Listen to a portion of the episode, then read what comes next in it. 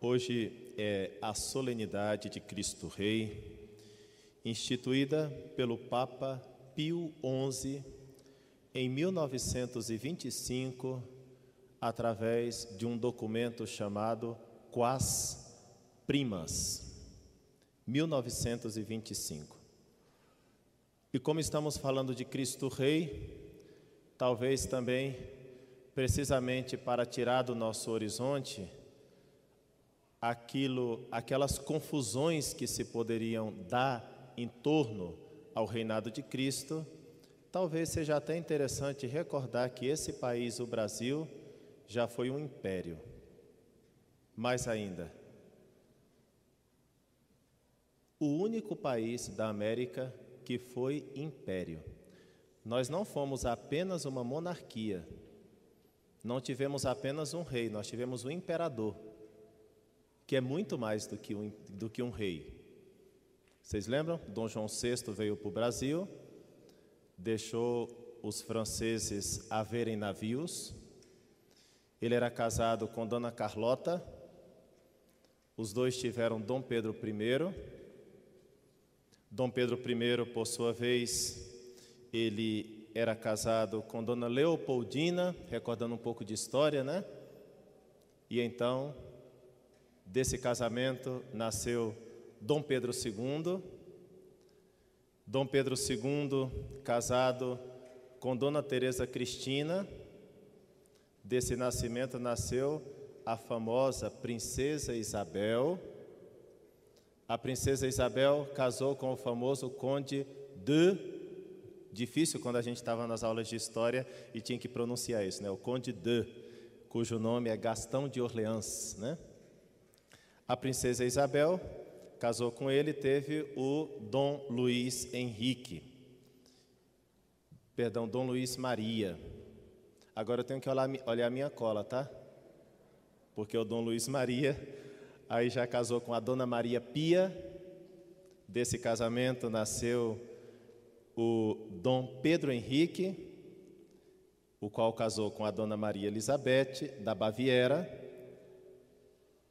Desse casal nasceram Dom Luiz, Dom Bertrand e Dom Antônio, e Dom Luiz Orleans de Bragança é o atual chefe da Casa Imperial do Brasil, por mais que esse país já não seja uma monarquia, não seja um império. Falo isso porque nós estamos celebrando a festa de Cristo Rei e, sem dúvida alguma, esse tipo de festa está baseado em um sistema de governo de uma determinada época. Hoje, cada vez menos existem monarquias. As mais famosas talvez sejam a da Espanha, com o atual Dom Felipe VI, né? A da Inglaterra, o Reino Unido, com a Irlanda do Norte, com a rainha Elizabeth II, que é quase imortal, aquela mulher nunca morre, não é verdade? A Margarida II da Dinamarca, o príncipe de Liechtenstein, Hans Adam II. Já são poucas as monarquias. E a festa de Cristo Rei, sem dúvida alguma, tem como inspiração esse tipo de governo. O Antigo Testamento, no Antigo Testamento, o primeiro rei é Saul. Mas Saul foi rejeitado por Deus. Então o grande rei, a, a memória de Israel vai para Davi, o grande rei Davi, do qual nasce Salomão, e assim nós poderíamos continuar fazendo também toda a linhagem dinástica, né?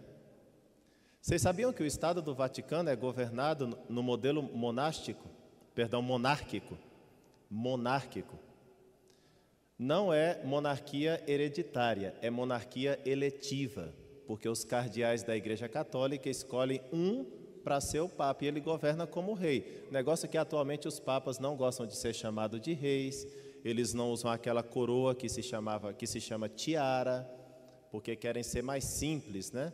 Para evitar o fausto, a pompa da monarquia, então os papas governam a igreja com maior simplicidade nos nossos tempos. Mas, sem dúvida alguma, o sistema de governo da Igreja Católica é totalmente inspirado numa monarquia. O Papa é monarca, o Papa é rei. Não tem, não tem, não tem jeito. Se a gente pegar os sistemas de governo, o Vaticano é uma monarquia. Pois bem, só que no Evangelho de hoje, Jesus Cristo fala assim: sim, eu sou rei, eu sou rei, mas o meu reino não é deste mundo. Mas o meu reino não é deste mundo. Então quer dizer que aquele que é o Senhor dos que dominam, que reina sobre todas as coisas, tem um reinado transcendente. E sem dúvida alguma, inspira todo tipo de governo. A carta de São Paulo aos Romanos, São Paulo aos Romanos chega a dizer que toda autoridade vem de Deus. Toda autoridade humana vem de Deus. Por isso, quando o Papa Leão XIII, no final do século XIX, ele quer escrever algo sobre os sindicatos, ele encontra uma dificuldade enorme.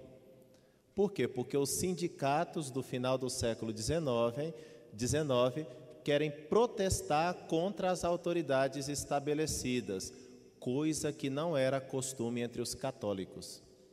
Então o Papa Leão XIII se vê num dilema. Eu digo que os sindicatos é moralmente lícito ou não? Acabou dizendo que sim. O documento famoso do Papa Leão XIII sobre a doutrina social da Igreja, o primeiro deles é a chamada Rerum Novarum, de 1891. A partir de então, a gente vai compreendendo cada vez mais que, enfim, seja qual for o sistema de governo de um país, o importante mesmo para nós os cristãos é que a influência que nós tenhamos naquele país, não importa qual sistema de governo, que a gente consiga realmente que Cristo esteja presente nessa sociedade. E é precisamente com essa preocupação que o Papa Pio XI instituiu essa festa de Cristo Rei, para que os católicos fossem mais conscientes de que eles têm que assumir o seu lugar na sociedade civil, tendo na inteligência a sua fé, no coração a sua fé. Ou seja, que os cristãos, que os católicos fossem católicos não somente aos domingos, quando vem a Santa Missa, mas que eles conseguissem ser católicos quando exercem a medicina. Portanto, não vão assassinar criancinhas no ventre de suas mãos, mães que os católicos conseguissem ser católicos também quando são diretores de uma escola ou professores de uma escola e não vão ensinar ideologia de gênero. O Papa queria que os católicos fossem católicos ao exercer o poder judiciário, legislativo, e dessa maneira não vão fazer passar leis que vão contra a dignidade do ser humano. Essa era a ideia do Papa Pio XI. E como braço direito do Papa Pio XI, ele colocou um movimento que foi muito extenso no século XX chamado Ação Católica. Os mais antigos dessa igreja lembram de algum resquício da Ação Católica, que era o braço direito do Papa precisamente para que nós, os cristãos, tivéssemos influência, infiltração em todos os ambientes, porque nós temos consciência que nós temos uma verdade desde o ponto de vista humano e cristão para oferecer a essa sociedade. Vejam só, o diálogo de Cristo com Pilatos no Evangelho de hoje tem tudo a ver com a verdade. Eu sou rei e eu vim para dar testemunho da verdade. Da verdade. Por isso, de maneira bem prática, para cada um de nós nessa Santa Missa, o meu conselho é o seguinte: que a gente saia dessa missa detestando a mentira e amando a verdade. É só isso, no fundo era isso que eu queria dizer. Que a gente saia dessa missa detestando a mentira, odiando a mentira, porque o demônio é o pai da mentira, e que amemos a verdade porque Jesus Cristo se identifica com a verdade. João capítulo 14, versículo 6. Eu sou o caminho, eu sou a verdade, eu sou a vida. Não, não, Jesus Cristo não tem uma verdade para nos entregar.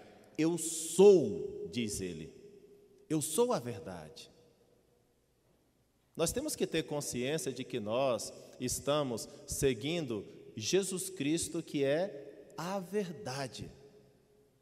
Que nós estamos numa igreja que é a igreja dele, a verdadeira. Tudo aqui é com artigo definido, tá? Jesus Cristo, a verdade, não uma verdade. Igreja, a igreja, não uma igreja. Quantas vezes tenho insistido e volto a insistir que nós não podemos ter uma mentalidade relativista. Verdade é verdade. Que o círculo não é um quadrado. Eu acho que todos nós estamos de acordo em qualquer parte do mundo, né? Que um mais um é dois, e assim, se nós temos verdades tão elementais, elementares como essas, então a gente poderia continuar avançando no caminho da verdade.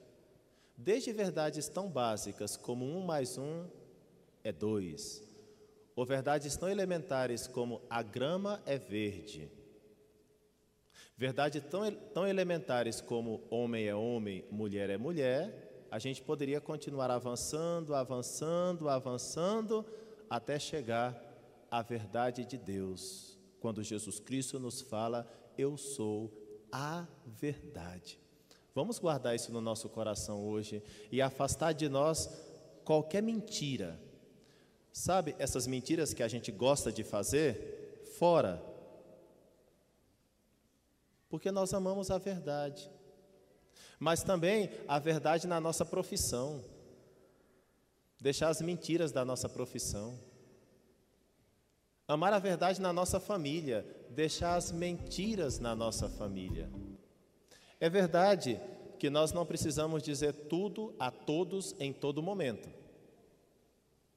Mas é verdade também que nós devemos dizer o que é preciso dizer para quem é preciso dizer. É verdade que algumas vezes nós precisamos ocultar a verdade. Por exemplo, se uma criancinha da primeira comunhão se confessa comigo e a mãe, curiosamente, pergunta assim para o padre: Padre, meu filho confessou que ele responde à mamãe? Claro que eu não posso responder essa pergunta, né? Porque se eu responder, se eu respondesse, eu acabaria de trair o sacramento da confissão cujo segredo é inviolável. Então eu tenho que dizer assim para a mãe: olha só a minha resposta. Quando a mãe pergunta, meu filho confessou que ele responde à mamãe, eu tenho que dizer assim: não sei e não estou mentindo. Porque essa mãe curiosa, essa mãe curiosa não tem o direito a essa verdade, portanto eu não tenho o dever de dizer a ela essa verdade. Você entende? A gente diz a verdade a quem é de direito não aos intrusos. Aos intrusos a gente oculta, não mente, oculta. Eu não sei. Eu não menti. Mas realmente eu não sei para falar para a mãe, eu sei que para ficar no meu coração. É o segredo da confissão, ora. Amemos a verdade. Detestemos a mentira. Em todos os âmbitos da nossa vida. Como eu disse, evidentemente, nós não vamos sair por aí cometendo imprudências. Tem gente que é assim, né? É, diz um montão de coisa para o outro, briga com o outro, fala assim: Eu sou assim mesmo. Se quiser me aceitar, é desse jeito. Esse é meu caráter. E eu diria bem baixinho para essa pessoa: É teu caráter ou é a tua falta de caráter? Porque também se pode ser educado, sabia? Também se pode ser educada. Amemos a verdade, detestemos a mentira e, ao mesmo tempo, não vamos sair por aí cometendo imprudências. Queira Deus que cada um de nós tenha esse amor à verdade na própria vida, no próprio trabalho, na política, no Brasil. E quem sabe, se Cristo começar a reinar a partir da nossa inteligência e do nosso coração, porque nós amamos a verdade, quem sabe com o passar do tempo ele vai começar a reinar na nossa família e naquelas pessoas que estão mais próximas a nós, porque nós, com o nosso amor à verdade, como que contagiamos essas pessoas pelo amor à verdade também, e a nossa família vai ser verdadeira. E quem sabe com o passar do tempo a gente influencia cada vez mais um esquema maior. Quem sabe na Ceilândia se amará mais a verdade, quem sabe em Brasília se amará mais a verdade, quem sabe no Brasil se amará mais a verdade, e quem sabe de conquista em conquista nós faremos com que esse Brasil seja mais humano, mais cristão, e aí nós poderemos um dia proclamar de verdade que Jesus Cristo é o Rei do Brasil. Não rei como reinam esses reis. Meu reino não é deste mundo, diz o Senhor, mas ele reina a partir de pessoas que estão comprometidas com a verdade.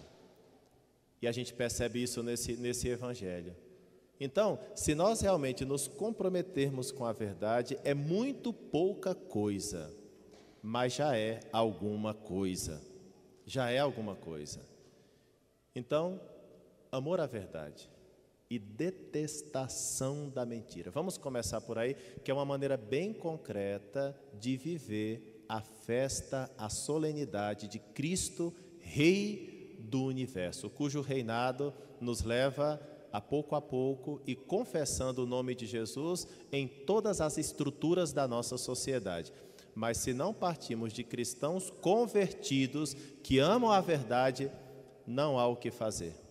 A gente às vezes insiste muito, por exemplo, a cruz no, na, no, na Câmara dos Deputados, a cruz no Senado. E às vezes eu fico me perguntando: para que a cruz no Senado? Esse povo é tão indigno às vezes de que a Santa Cruz esteja lá, me dá até vergonha às vezes que a cruz esteja lá. Mas a gente compra essas batalhas, briga com todo mundo por causa da cruz no Senado e esquece de brigar com a cruz na nossa inteligência, a cruz na nossa vontade, a cruz nas nossas ações. É, de, é, é assim, é de dentro para fora que nós vamos conquistando o mundo para Cristo. É de dentro para fora, com cristãos verdadeiramente co convertidos, nós vamos chegar a colocar a cruz no Senado, a cruz no Congresso, mas de verdade, não simplesmente como um enfeite a mais no Congresso. Esse era o plano do Papa.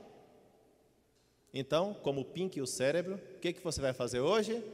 Eu vou tentar conquistar o mundo todos os dias. Mas a primeira conquista que nós temos que fazer é desse mundo interior, que tem que estar convertido à verdade, tem que estar convertido a Cristo. Detestação total da mentira e amor pleno à verdade. Isso é o que fez um Santo Agostinho, uma Santa Edith Stein, um Santo Tomás de Aquino, um São Thomas More e tantos outros gloriosos homens que passaram por essa igreja de Jesus Cristo e que iluminaram tanto, tanto, tanto a sociedade. Que o bom Deus coloque em nossos corações esse amor grande à verdade. Não nos esqueçamos que todo rei tem do seu lado uma rainha, a Santíssima Virgem Maria. Eu já estou pensando na festa da Imaculada Conceição. Sinceramente. A nossa rainha, a Santíssima Virgem Maria. Eu termino pedindo a ela que nos proteja, assim como ela é a puríssima, a imaculada. Eu bem gostaria que a nossa mente, a nossa vontade e as nossas ações, com o passar do tempo, fossem se purificando, até que nós consigamos colocar a cruz de Cristo na nossa mente, na nossa vida, no nosso coração, depois na nossa família, depois na sociedade, nos seus distintos estratos. Vejam só, Jesus Cristo se declara rei poucas horas antes de morrer. Por isso, o que eu estou falando que o reinado de Cristo tem a ver com a cruz nas nossas inteligências, na nossa vontade, nas nossas ações, combina perfeitamente com esse texto que nós escutamos hoje. Que a Santíssima Virgem Maria nos encaminhe então para esse verdadeiro reinado de Cristo, que não se confunde com esses reinados temporais, mas nos leva para o reino dos céus, para a vida eterna.